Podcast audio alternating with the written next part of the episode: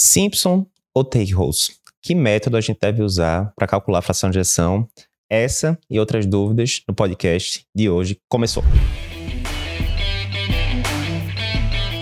Olá, eu sou Eduardo Lapa, editor-chefe do Cardio Papers, e você está no podcast Cardio Papers. Aqui a gente discute tudo sobre cardiologia. E hoje a gente fez o seguinte: a gente separou várias dúvidas dos nossos alunos do curso de consultório sobre valvopatias para compartilhar com vocês. Lembrando né, que todos os nossos cursos, as dúvidas dos alunos, é, quem responde pessoalmente é o professor que deu a aula. Então, o bloco é, de valopatias, a maior parte sou eu que dou. Separei aqui várias dúvidas para a gente discutir e vocês vão saber a resposta para essas dúvidas frequentes. Dúvida importante aqui sobre eco. Nosso aluno Leonardo, né, no bloco de ecocardiograma na insuficiência mitral, na aula, ele pergunta o seguinte. Uh, que método devo usar para calcular a fração de ejeção idealmente no eco? Simpson ou Take-Holes? Qual a vantagem do Take-Holes? E aí ele complementa no final perguntando se é, desses dois métodos, se algum vai ser melhor no caso da insuficiência mitral, etc. Então, boa pergunta. Eu vou aproveitar aqui para dar uma resposta até mais ampla. É cardiograma daqueles exames né, do dia a dia da cardiologia. E aí, entre os vários parâmetros que tem lá, a espessura do septo, a espessura da parede posterior, diâmetro diastólico do ventrículo esquerdo, entre outros, fração de ejeção dos principais, até porque né, a gente tem que lembrar que pacientes com fração de ejeção baixa, quanto mais baixa a fração de ejeção, pior o prognóstico, é um parâmetro crucial para você usar ali na, no paciente com insuficiência cardíaca, e assim por diante. Como é que eu faço para estimar a fração de ejeção. E aí, provavelmente, a maior parte dos ecos que você recebe no consultório, na emergência, etc., provavelmente a maioria está lá, método de take holes, né? E você vê lá 67%, 50%, etc. Mas, muito provavelmente, você também já ouviu falar no método de Simpson. E aí fica aquela dúvida. Ó, a maioria dos exames que eu vejo, na maioria dos serviços, está lá com o método de take holes. Né? É ele que é usado para calcular a fração de ejeção. Mas eu já ouvi falar no método de Simpson, já ouvi falar que algumas pessoas dizem que Simpson é melhor. E aí, no final das contas, o que é que eu tenho que saber? Então, vamos colocar a casa em ordem. Primeiro, antes de dizer qual é o melhor, eu vou mostrar como é que a gente faz na prática para calcular um e o outro, certo? Então, ó, aqui eu vou compartilhar com vocês uma imagem do, do ecocardiograma que eu fiz, né? Aqui a gente está com a janela parasternal longitudinal, a gente tem átrio esquerdo aqui, aorta aqui, ventrículo esquerdo aqui. Quando a gente vai calcular o método de Takels, base, é, a fração de ação pelo método de Takels, basicamente o que a gente vai ver é a variação que está acontecendo aqui. A gente vê que o ventrículo esquerdo ele está contraindo, né? Isso daqui é a parede septal do ventrículo esquerdo. Isso daqui é a parede posterior. E ele está contraindo, né? Quando ele está na diástole, ele está maximamente distendido. Quando ele está na sístole, ele está com o menor tamanho é, possível, né? Basicamente, o método de Takels, ele vai pegar os dois diâmetros quando o ventrículo está maximamente cheio e quando ele está minimamente cheio, né? O diâmetro diastólico, o diâmetro sistólico, e através de uma fórmula, que eu não vou entrar em detalhes aqui, ele estima a fração de ejeção. Esse, essa imagem aqui que a gente está mostrando, para quem estiver escutando no podcast, não vai estar tá vendo a imagem, mas dá para entender o que a gente vai falar. Nesse método aqui, a gente está vendo aquele mesmo corte que eu mostrei antes, mas através do modo é, M, né, que é o modo monodimensional. E a gente vê aqui, ó, Aqui é quando o ventrículo esquerdo está maximamente cheio de sangue, que é o diâmetro diastólico, e aqui é quando ele está com o menor tamanho, que seria o diâmetro sistólico. E aí vocês podem ver que ele mostra aqui, ó, o diâmetro diastólico deu de 5,1 centímetro, o diâmetro sistólico deu de 3,3 centímetros e a fração de ejeção pelo método de Takers aqui, por exemplo, deu 63%. Esse é o método de Takers, que tem limitações que eu vou comentar daqui a pouquinho. O método de Simpson, como é que é? O método de Simpson você vai pegar uma janela apical, né? Tem vários tipos, quatro câmaras, duas câmaras, enfim, você vai pegar a janela apical e aqui a gente vê na imagem o ventrículo esquerdo aqui, átrio esquerdo aqui. E o que é que você vai fazer no método de Simpson? Você vai desenhar as bordas aqui, ó, do ventrículo esquerdo, certo? E o aparelho vai calcular essa área que está aparecendo aqui tracejado. Aí você vai calcular no quatro câmaras, no duas câmaras, sístole, diástole, e ele vai dar um valor no final, tá aqui, ó. Fração de ejeção pelo método de Simpson, nesse caso aqui deu 36%, é outro caso, diferente daquele que a gente mostrou. Beleza, Eduardo. Vantagens, desvantagens. Qual é a grande vantagem do método de Takels? É muito rápido de você fazer. Vê, você vai ter que calcular né, faz parte lá do eco, você tem que calcular o diâmetro diastólico e o diâmetro sistólico. Isso já faz parte do exame. Na hora que você coloca esses dois parâmetros, o, o laudo, automaticamente ele já lhe diz, a fração de ejeção é de X%, ou seja, você não vai gastar tempo nenhum a mais do exame para ter o resultado da fração de ejeção pelo método de Takos. Qual a desvantagem? Ou seja, muito simples para o cardiografista fazê-lo, né? Qual a desvantagem do método de Takos? O método de Takos, basicamente, ele é validado quando o ventrículo tem um tamanho, um, um, formato normal. O formato normal do ventrículo esquerdo é como se fosse um formato que lembra uma bala de revólver, né? E aí ele faz uma série de suposições dizendo, considerando que esse ventrículo tem esse formato de bala normal, considerando que o diâmetro diastólico é de X e o diâmetro sistólico é de Y, a fração de ejeção seria de tantos por cento, certo? E de fato, se você pegar um exame normal, né? Ventrículo de tamanho normal, função sistólica normal, etc, etc. O, método de Takels não vai dar muito diferente em relação ao padrão ouro, digamos, né? Beleza, mas tem essa limitação. Ele pressupõe que o ventrículo tem um certo formato. Ok. Quando a gente vai para o método de Simpson, o que, é que acontece? Primeiro, de forma clara e cristalina agora, as diretrizes de eco dizem que o método de Simpson é o método ideal para você calcular a fração de ejeção pelo ecocardiograma. Então, tá aí a resposta clara à pergunta. A gente começou lá dizendo: é melhor Takos ou Simpson? É melhor Simpson. Ponto final. Por que isso? Porque o método de Simpson ele não vai pressupor uma forma do ventrículo, certo? Vê, a forma normal do ventrículo, como a gente falou, lembra uma bala de revólver. Contudo, sei lá, o paciente tem uma miocardiopatia dilatada, alguma coisa. O que é que vai acontecendo? Aquele ventrículo vai dilatando e ele vai, em vez de parecer uma bala, ele termina parecendo meio que um balão. Nesse caso, os pressupostos que a gente usava lá para o método de Takels já não são mais aplicados. Ok? Já o método de Simpson não tem problema, porque no método de Simpson você está tracejando ali as bordas do ventrículo tal. Então, se o ventrículo ficou mais dilatado, ok, você está tracejando as bordas mais dilatadas. Né? É mundo real. Então, o Simpson é mais confiável, é o padrão né, é, ideal para ser usado pelas diretrizes de eco. Contudo, ele exige mais tempo do ecocardiografista, né? Porque você tem que fazer ali aquele tracejado bem detalhado. Às vezes as bordas não aparecem tão claramente na, ali na janela cardiográfica. E aí você tem que ficar lá, né? Cutucando um pouquinho lá mais o paciente até achar uma, uma janela ideal. Mesmo que a janela do paciente seja muito boa, é fato, você vai demorar ali alguns segundos, né? A mais para calcular. Pô, alguns segundos sim, mas veja, se a pessoa está fazendo 15 ecos numa manhã, 20 ecos, como o pessoal faz em alguns serviços, você perder ali alguns, alguns bons segundos a mais por exame termina atrasando a agenda toda. Então é um fato. Tem essa desvantagem de você demorar um pouquinho mais de tempo. Mas a grande vantagem é essa, né? Ele não pressupõe o formato do ventrículo X. Se tiver alterações segmentares do ventrículo, né? Digamos, a parede anterior está batendo muito bem, mas a parede inferior está parada. No método de Takers, você não está vendo a parede inferior, né? Já no método de Simpson, você vê e assim por diante. Ah, Eduardo, tudo bem, Simpson é o ideal. Ok. Mas o paciente tem uma janela muito ruim. E agora, o que é que eu faço? Né? Se você está num serviço que tem disponibilidade de tudo, o que você pode fazer é usar contraste né, de microbolhas endovenoso.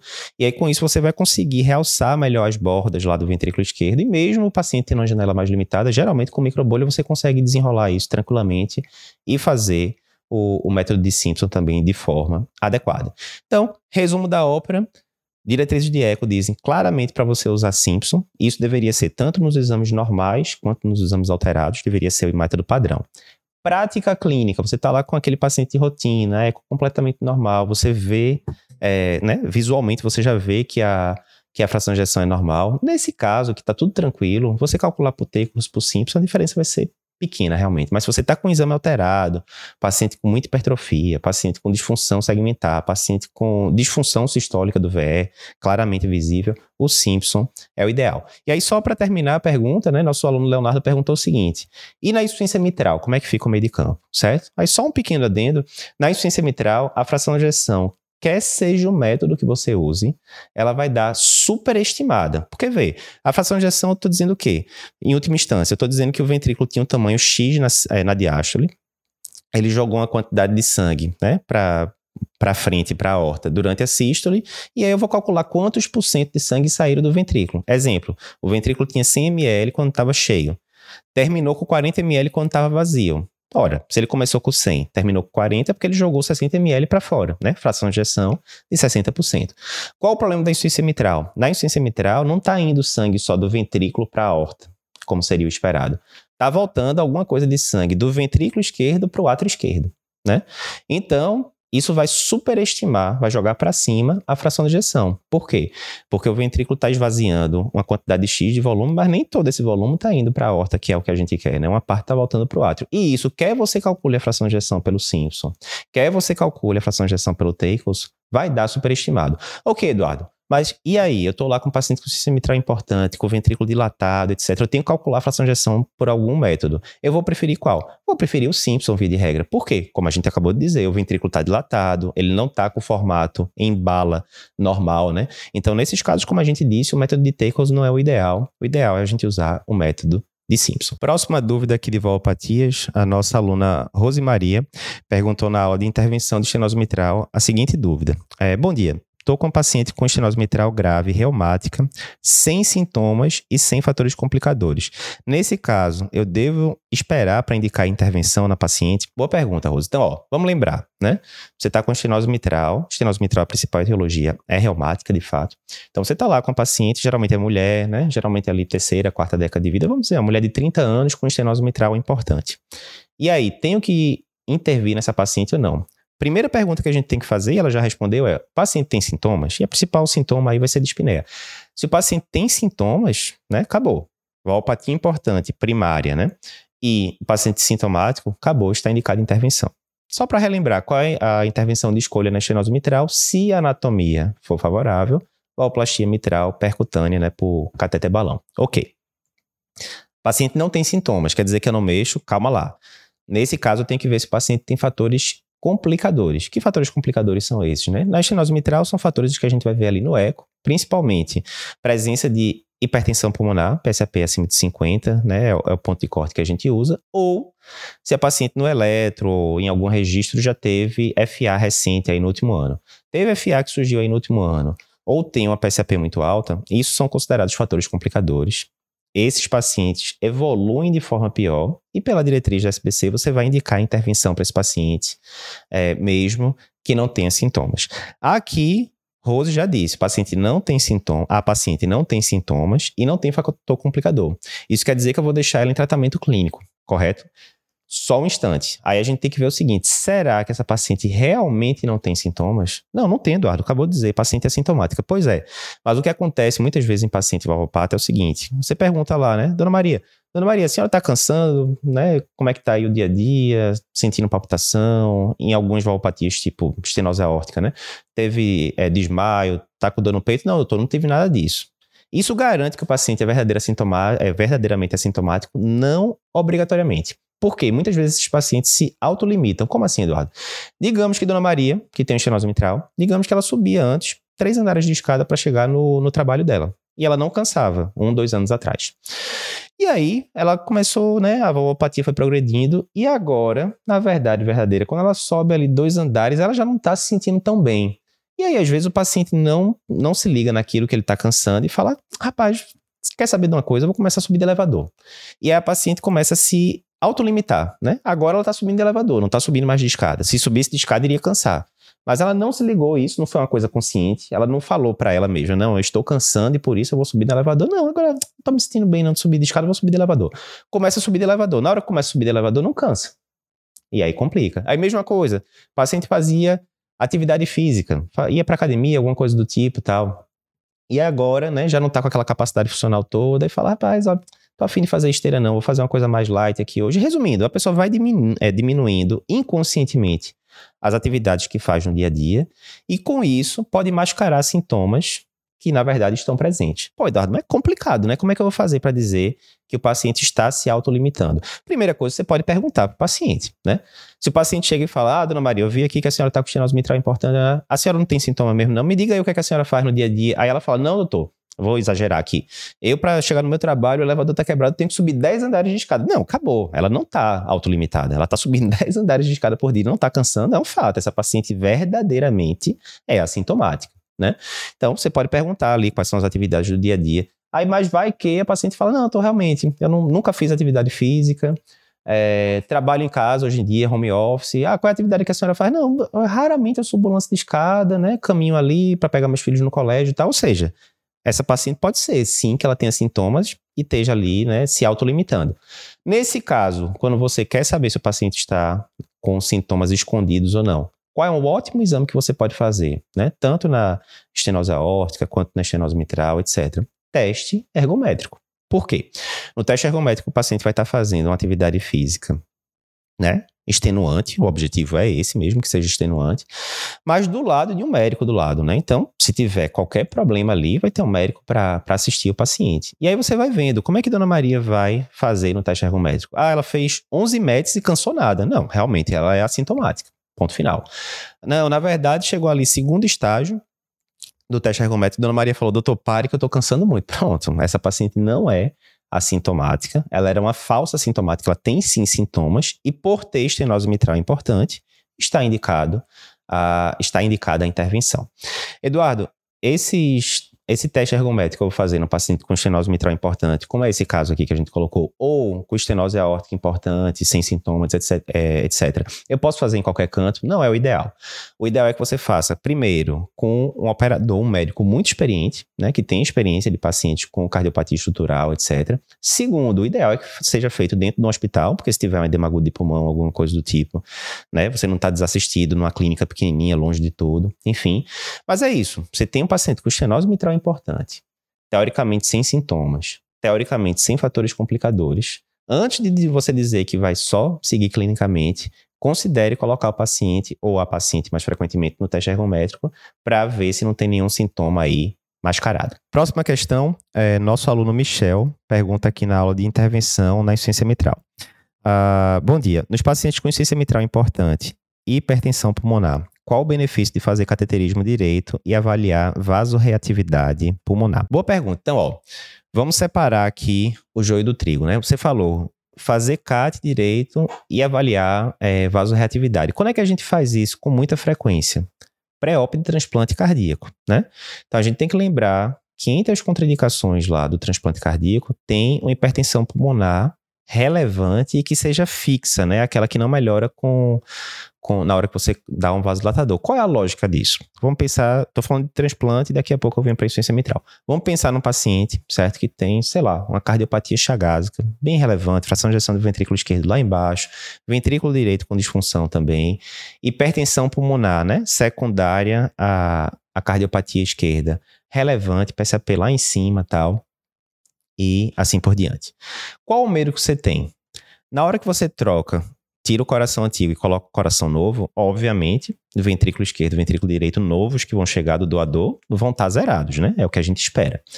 Qual é o problema, contudo? Se esse paciente tem uma hipertensão pulmonar e que é fixa, que ela não melhora com o, o vasodilatador, o que é que vai acontecer? Na hora que você transplantar o paciente, o problema agora já está na circulação pulmonar, que remodelou, etc., que você não vai trocar a microcirculação pulmonar, ok?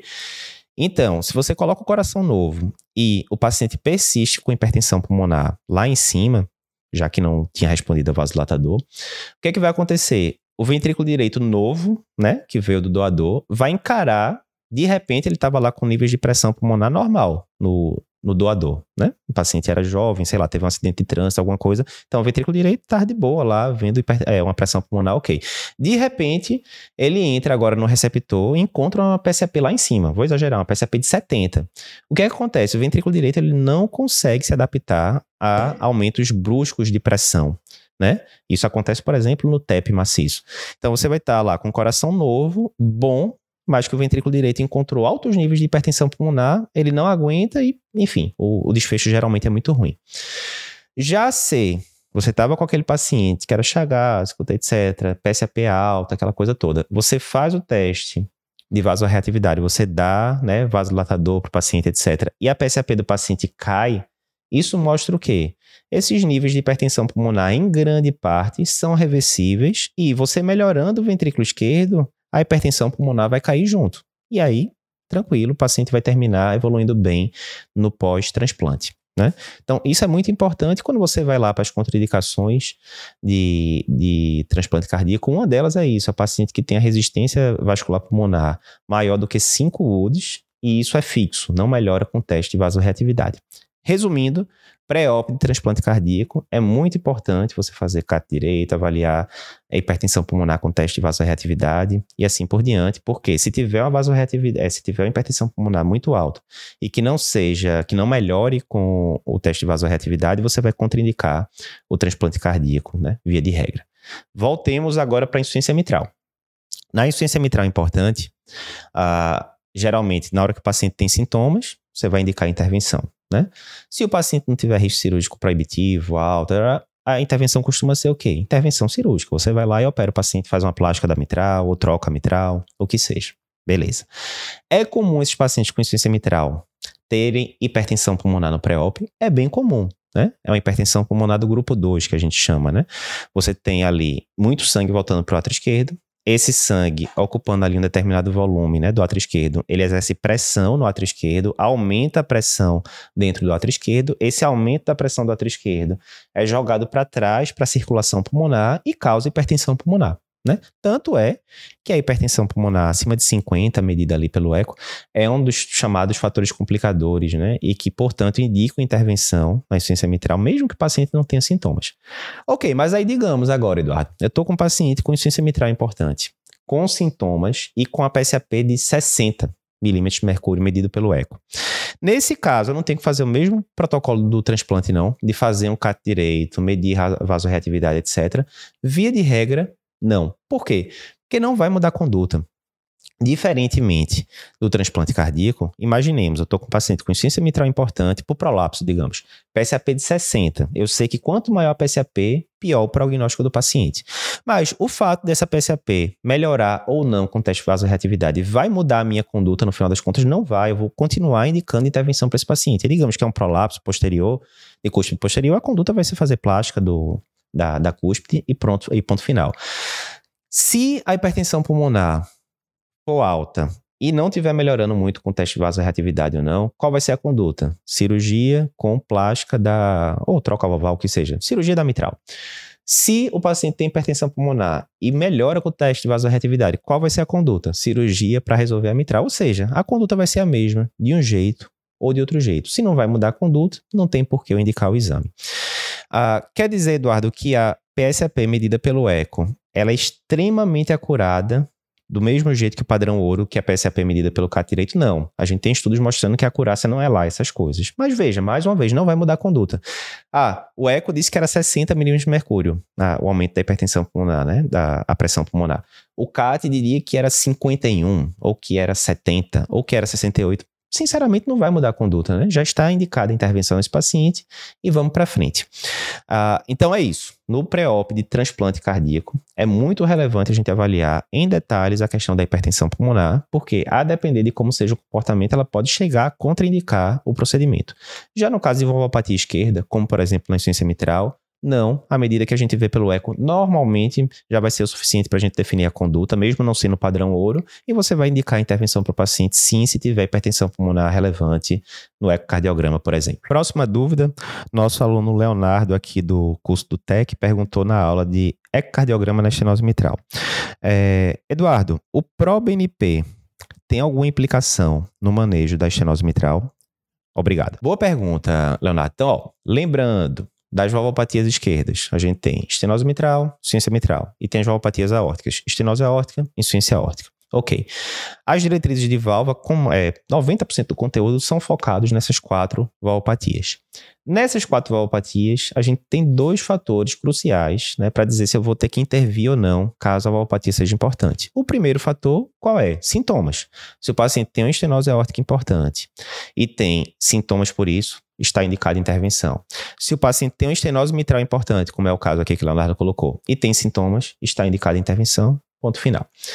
Beleza, mas e se o paciente não tiver sintomas, quer dizer que eu não vou intervir nele? Você pode intervir sim, se o paciente tiver fatores complicadores. Aí é o segundo fator que a gente. É, primeiro é sintomas, segundo a presença de fatores complicadores. E que fatores complicadores são esses? Varia, né? É de valvopatia para valvopatia. No caso da insuficiência mitral, a gente tem queda de fração de ejeção, aumento de PSAP, aumento do diâmetro do ventrículo. No caso da estenose mitral, a gente tem hipertensão pulmonar, a gente tem presença de DFA e assim por diante. E aí a pergunta aqui do nosso aluno era em relação a ProBNP. E aí eu vou deixar até mais genérico. Eu vou botar ProBNP ou BNP, né? Peptídeos natriuréticos de forma geral. E a pergunta é a seguinte: as diretrizes brasileiras, elas colocam os peptídeos natriuréticos como sendo fatores complicadores de alguma das valopatias esquerdas? E a resposta é não. No passado, elas chegavam até a citar ali no texto, e até no texto atual, coloca lá a observação dizendo que, por exemplo, paciente com insuficiência aórtica que tem BNP, pro-BNP alto, tende a evoluir de forma pior, etc. Mas, quando você vai para as tabelas mesmo lá, o que é que são os fatores complicadores? BNP ou pró-BNP não entram em nenhum das quatro valopatias esquerdas como sendo fator complicador. Eduardo, isso também é visto nas diretrizes internacionais? Pois é, na diretriz europeia, especificamente, lá na parte de estenose aórtica, eles colocam o peptídeo natriurético como sendo um dos fatores complicadores, sim. Mas na brasileira, não, né? E aqui é um aluno da, do nosso curso do TEC, a gente sempre vai seguir aqui as diretrizes brasileiras, que são a principal fonte para a prova de título de cardiologia. Então, Eduardo, está errado eu pedi um ProBNP, um BNP para um paciente com estenose mitral, não está errado. Sempre vai ter aquele fator prognóstico, né? Quanto mais alto ah, os peptídeos natriuréticos nas valopatias de forma geral, a tendência é que o prognóstico do paciente né, seja mais desfavorável e tal. Mas a grande pergunta que você tem que fazer é o seguinte: vai mudar a minha conduta ou não vai? Né? A tendência, se eu tenho um exame que não vai mudar em nada a minha conduta, é a tendência não pedir, né? Você está lá com o paciente com estenose mitral importante. E o paciente tem sintomas claros, digamos, uma mulher de 30 e poucos anos, estenose mitral importante, área de 1.1 e que está cansando, está tendo dispneia moderados esforços. Acabou, está indicada a intervenção nessa paciente, né? Você pedir BNP para BNPA, ou o BNP veio de 600, qual é a minha indicação? intervir na paciente. O BNP veio de 1.000, qual é a indicação? Intervir na paciente. O BNP veio de 1.300, qual é a minha indicação? Intervir na paciente. Não vai mudar conduta, né?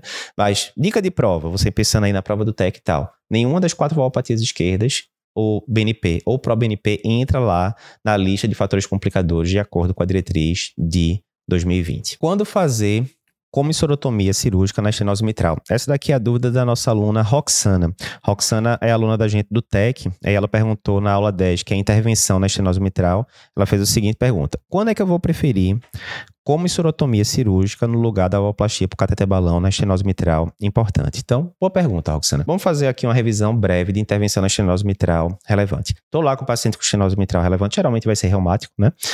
É, vou predizer agora que é reumático. Estou com uma mulher com estenose mitral importante, reumática e tem sintomas, enfim, está indicada intervenção. A gente tem dois tipos principal, principais de intervenção. A gente tem a intervenção percutânea, que é a de escolha quando a anatomia é boa, a valvoplastia mitral percutânea, né, por cateter balão, ou a gente tem a intervenção cirúrgica, né? A intervenção cirúrgica geralmente ela vai ficar reservada para os casos em que a anatomia não é boa para o tratamento percutâneo. Dentro das opções cirúrgicas, a gente tem a que é mais usada comumente, que é troca valvar, né? Você tira ali a válvula nativa do paciente que está ruim estenosado e você coloca uma prótese, pode ser biológica, pode ser mecânica, mas você também tem a opção da comissurotomia né? Comissurotomia é o quê? Você tem a mitral, ela aparece como se fosse uma boca, né? Que abre e fecha. E geralmente a, a estenose mitral reumática, ela vai pegar justamente as comissuras, né? Que é como se fosse a, se a gente estivesse fazendo analogia com a boca, é como se fosse a, os cantos da boca, né? A, a, rima labial. Geralmente é aí que está fusionado, né? O que é que o catéter faz? O catéter balão que a gente faz percutâneo. Ele transpassa a mitral, insufla o balão e com isso ele consegue desprender essas comissuras e aí a válvula volta a abrir de forma adequada. Esse, esse, é o princípio do cateter balão. Mas você também pode fazer isso através de via cirúrgica. Você abriu lá e aí você né, consegue liberar as comissuras e a válvula volta a abrir de forma mais adequada. Quando é que eu vou escolher a comissurotomia cirúrgica? Pois é, veja, a gente acabou de falar. A indicação mais clara é a via percutânea. É menos invasiva, o paciente ganha anos aí até ter que precisar realmente de uma cirurgia, enfim. Geralmente, quando a anatomia não é favorável para fazer percutâneo, geralmente também não vai ser favorável para fazer por comissurotomia. Ou seja, se você teve que abrir o peito do paciente para fazer cirurgia, geralmente é porque você vai ter que trocar a válvula. Mas existem algumas situações ali específicas em que você pode considerar comissurotomia. Vou dar três exemplos aqui. Primeiro exemplo. Uma das coisas que acontece é o seguinte: você tem duas comissuras na válvula mitral. Mais uma vez, fazendo o exemplo do lábio, né? Você tem duas rimas labiais de um lado e do outro. Mesma coisa, a mitral tem também duas comissuras ali. Normalmente, uma das coisas que a gente vê no eco, além da gente ter que calcular aqueles critérios de Wilkins, Block, né, aquelas coisas todas que a gente vê, a gente tem que ver também a simetria do acometimento, né? Por quê? Imagina aí, se você tem a mitral em que as duas comissuras estão afetadas de forma muito parecida, o balão vai entrar lá, ele vai insuflar e a tendência é que ele libere, né? Ele tire ali as aderências das duas comissuras e a válvula mitral comece a abrir de forma melhor. Isso é o que a gente pensa, né? O que a gente quer. Mas imagine um cenário hipotético em que você tem uma comissura totalmente ali, né, é, cheia de aderência, abrindo muito mal, e a outra comissura está totalmente livre, né? Por um acaso, ela está totalmente livre, está abrindo direitinho. O que é que vai acontecer se você chegar lá e colocar um balão nesse paciente? Lembra daquela regra da física, né? Que ah, os líquidos tal, eles tendem a. A energia tende a ir para o caminho de menor resistência, né? Lembra disso lá de física do ensino médio? Aqui é a mesma coisa. Se você tá com uma comissura que está totalmente aderida lá, sem abrir nada, e outra que tá lá bem maleável, abrindo direitinho, na hora que você insuflar o balão, adivinha o que é que vai acontecer? Esse balão vai tender a ir para o local de menor resistência. Qual é o local de menor resistência? A comissura que tá boa. Então ele pode ir para lá e rasgar, entre aspas, a comissura que tá boa, causando um insuficiência mitral bem importante. Então, nesses casos em que você tem um acometimento muito assimétrico das comissuras, uma comissura muito ruim e uma praticamente normal, o balão é arriscado de causar uma insuficiência mitral residual. Nesse caso, contudo, para cirurgia é muito tranquilo, porque você abriu lá, você vai liberar a comissura que está cometida, não vai mexer na outra e bola para frente. Esse é um primeiro cenário que você pode é, considerar como sorotomia. Um segundo cenário que eu nunca vi, mas a gente discutiu até com o Dr. Tiago Binotto, que é nosso colaborador também é lá do Valve Club, e ele disse que já viu um outro caso, que é o seguinte, aquele paciente que tem estenose mitral importante, com indicação de intervenção, mas que tem trombo em átrio esquerdo e que não regrediu esse trombo com o uso de anticoagulante, com a varfarina. O que é que acontece? Nesse caso, eu posso fazer estratégia percutânea? Não, porque na hora que o, o catéter chega lá dentro do átrio esquerdo, ele pode cutucar, entre aspas, esse trombo, jogar ele para circulação sistêmica e causar um AVC. O que normalmente acontece nesses casos é a gente vê no transesofágico que o paciente tem trombo, a gente indica varfarina para esse paciente, já que os novos anticoagulantes ainda não são liberados, né, para estenose mitral, a gente indica a varfarina, repete o eco depois de 3, 4 semanas e, na enorme maioria dos casos, o trombo sumiu. Mas e se você vai lá, depois de 3, 4 semanas, não sumiu, aí você continua é, anticoagulando o paciente, repete o eco depois, não sumiu de novo, ou seja, você tem um trombo refratário. Nesse caso, a cirurgia seria uma opção, porque aí você abre lá, o átrio do paciente retira o trombo, né, manualmente ali, mecanicamente, e depois você resolve a mitral. Essa é uma segunda situação em que você poderia considerar a comissorotomia cirúrgica. E uma terceira situação é ali na em loco, né? É, foi visto a análise pré-operatória que não era uma, uma, um caso tão bom para valvoplastia percutânea, achou-se que a indicação era cirúrgica, vai para a cirurgia, mas quando o cirurgião abre, ele fala: rapaz, essa válvula aqui não tá tão ruim, não. E aí é o padrão ouro, né? Que você tá olhando ali, né, em vivo, né, para a válvula. O cirurgião olha e fala: rapaz, essa válvula aqui não tá tão, não tá tão acometida, não. O subvalvar tá tranquilo, etc. Eu acho que dá só para fazer aqui uma, uma plástica, uma comissurotomia e segue o jogo. Então, essa seria uma terceira indicação, é quando em loco o cirurgião, pelo padrão ouro, que é a visualização é, em vivo da, da válvula, ele acha que dá para fazer apenas uma comissurotomia. Então, são essas as três principais indicações que eu consigo lembrar aqui é para você indicar como serotomia na estenose mitral reumática. É isso. Se você gostou do, desse formato aqui de discussão, tirando dúvidas, né, mais informalmente dos nossos alunos, comenta pra gente. Se você tá vendo no YouTube, não esquece de se inscrever no canal. Comenta aqui também, coloca nos comentários o que, é que você achou da discussão. E se você tá vendo, ouvindo no podcast, não esquece de compartilhar esse episódio com seus amigos.